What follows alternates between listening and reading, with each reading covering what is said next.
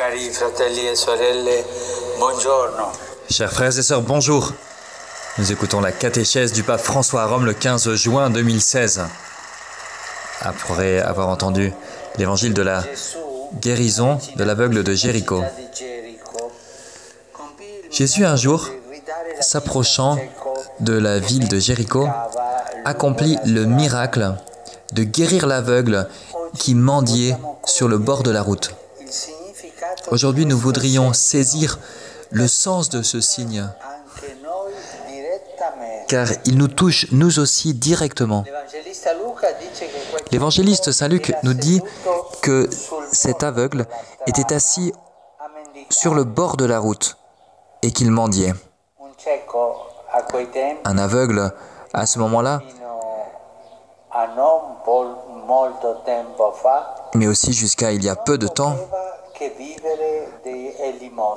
un aveugle donc ne pouvait pas vivre d'autre chose que des aumônes. Cet aveugle représente tant de personnes qui aujourd'hui encore sont en marge, sont mises de côté à cause d'un désavantage physique ou d'un autre genre. Il est séparé de la foule, il est assis là, alors que les gens passent au milieu de leurs occupations, de leurs pensées, beaucoup d'autres choses. C'est la route qui peut être un lieu de rencontre, mais qui pour lui est le lieu de la solitude. Beaucoup de gens passent et lui, il reste seul.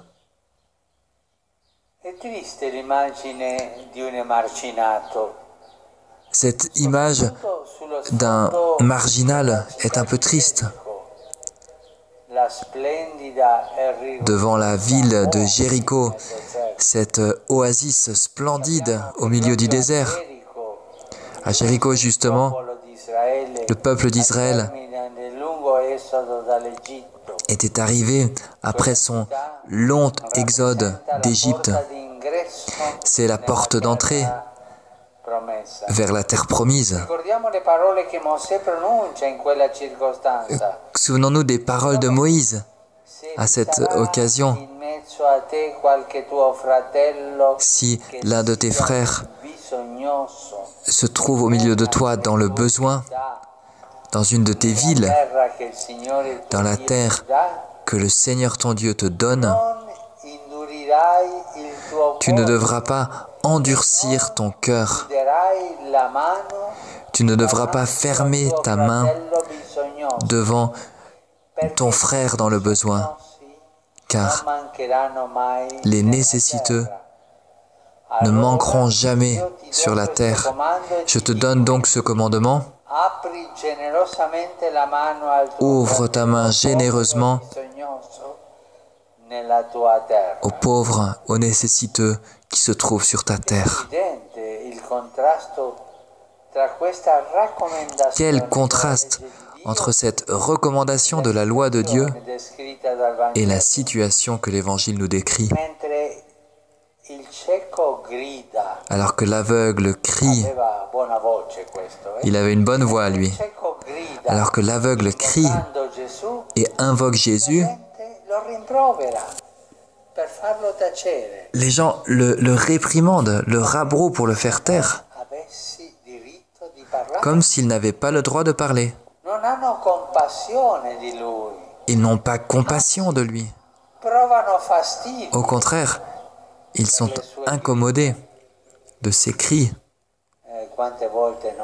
Et nous aussi souvent, quand nous voyons, quand nous voyons des gens sur la route qui sont dans le besoin, qui sont malades, qui n'ont rien à manger, nous sommes comme ennuyés. Combien de fois nous,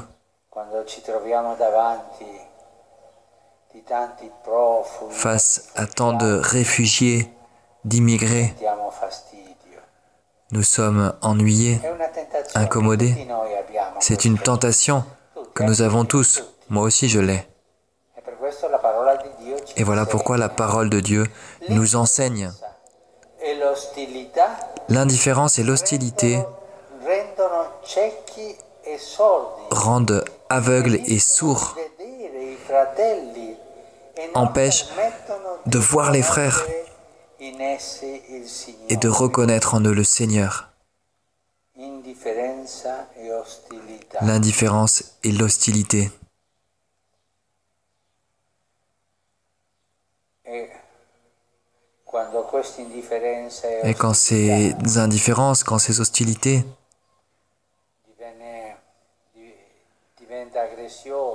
deviennent des agressions, des insultes, faites-les sortir. Tout cela, envoyez-les autre part. Cette agression, Voilà ce que faisaient les gens. Quand l'aveugle criait Non, tais-toi, ne parle plus, arrête de crier. Et il y a une particularité intéressante. L'évangéliste dit Spiegò al cieco il motivo di tutta quella gente dicendo que quelqu'un dans la foule lui a expliqué ce qui était en train de se passer. C'est Jésus le Nazaréen. con lo stesso verbo con cui nel libro dell'Esodo si passa del passaggio dell'angelo sterminatore che salva l'Israele C'est le même verbe. Utilisé ici que celui du passage de l'ange de la mort qui passait devant les maisons. Jésus passait. Et à ce moment-là, il y a eu une libération. Eh bien, là où Jésus passe, il y a une libération, il y a le salut. À cet aveugle est annoncée la Pâque. Sans se laisser intimider, l'aveugle crie plusieurs fois vers Jésus. Il le reconnaît, fils de David, le Messie attendu, qui selon la foi d'Isaïe devait ouvrir les yeux des aveugles. Et à la différence de la foule, cet aveugle voit avec les yeux de la foi. Grâce à la foi, sa supplication a une efficacité puissante. En effet, quand Jésus l'entend, il s'arrête et il ordonne qu'on le lui amène.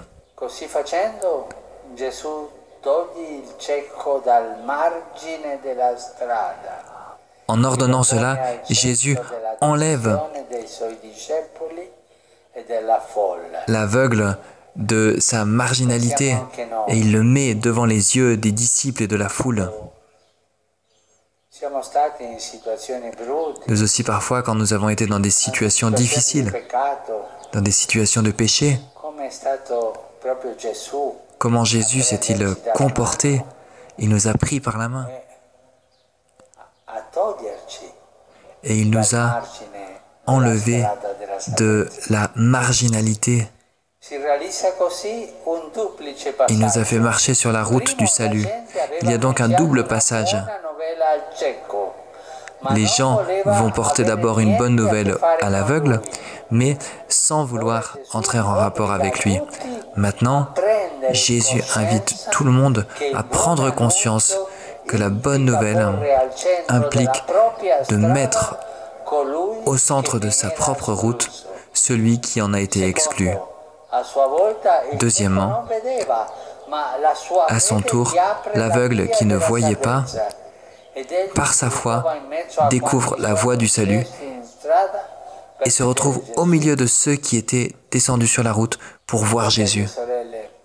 Chers frères et sœurs, le passage du Seigneur est une rencontre de miséricorde qui unit tout le monde autour de lui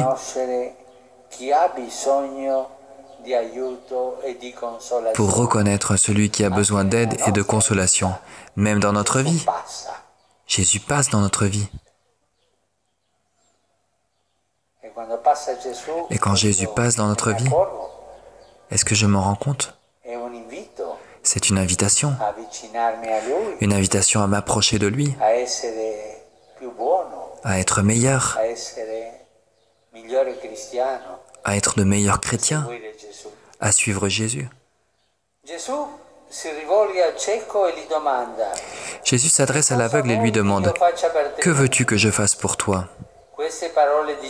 Ces paroles de Jésus sont des paroles impressionnantes. Le Fils de Dieu se trouve maintenant devant l'aveugle comme un, serviteur humble. Jésus, lui qui est Dieu, demande, Que veux-tu que je fasse pour toi? Comment veux-tu que je te rende service, que je te serve? Dieu se fait serviteur de l'homme pécheur. Et l'aveugle répond à Jésus en ne l'appelant plus fils de David, mais en l'appelant Seigneur.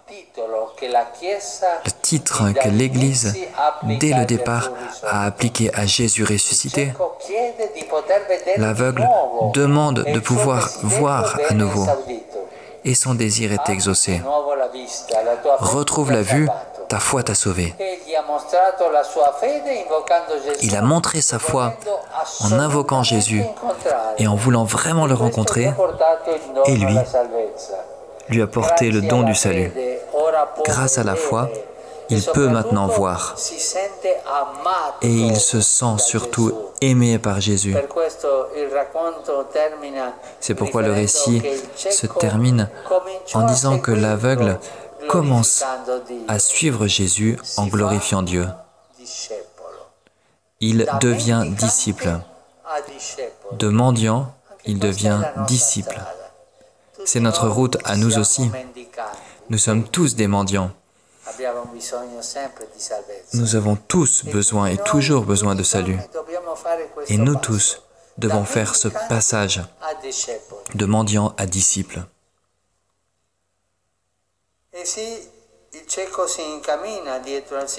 L'aveugle se met en chemin à la suite du Seigneur et il entre dans sa communauté. Celui que l'on voulait faire taire rend maintenant témoignage à voix haute de sa rencontre avec Jésus de Nazareth. Et tout le peuple, en voyant cela, adresse une louange à Dieu. Il y a donc un deuxième miracle. Ce qui est arrivé à l'aveugle fait que les gens aussi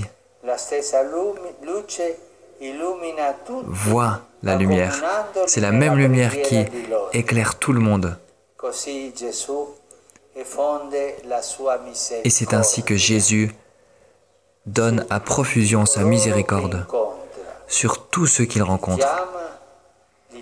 Il les appelle, il les invite à venir auprès de lui, il les rassemble, il les guérit, il les éclaire, créant ainsi un nouveau peuple qui célèbre les merveilles de son amour miséricordieux. Laissons-nous, nous aussi, appeler par Jésus et laissons-nous guérir par Jésus, pardonner par Jésus, et marchons à la suite de Jésus en rendant gloire à Dieu. Ainsi soit-il.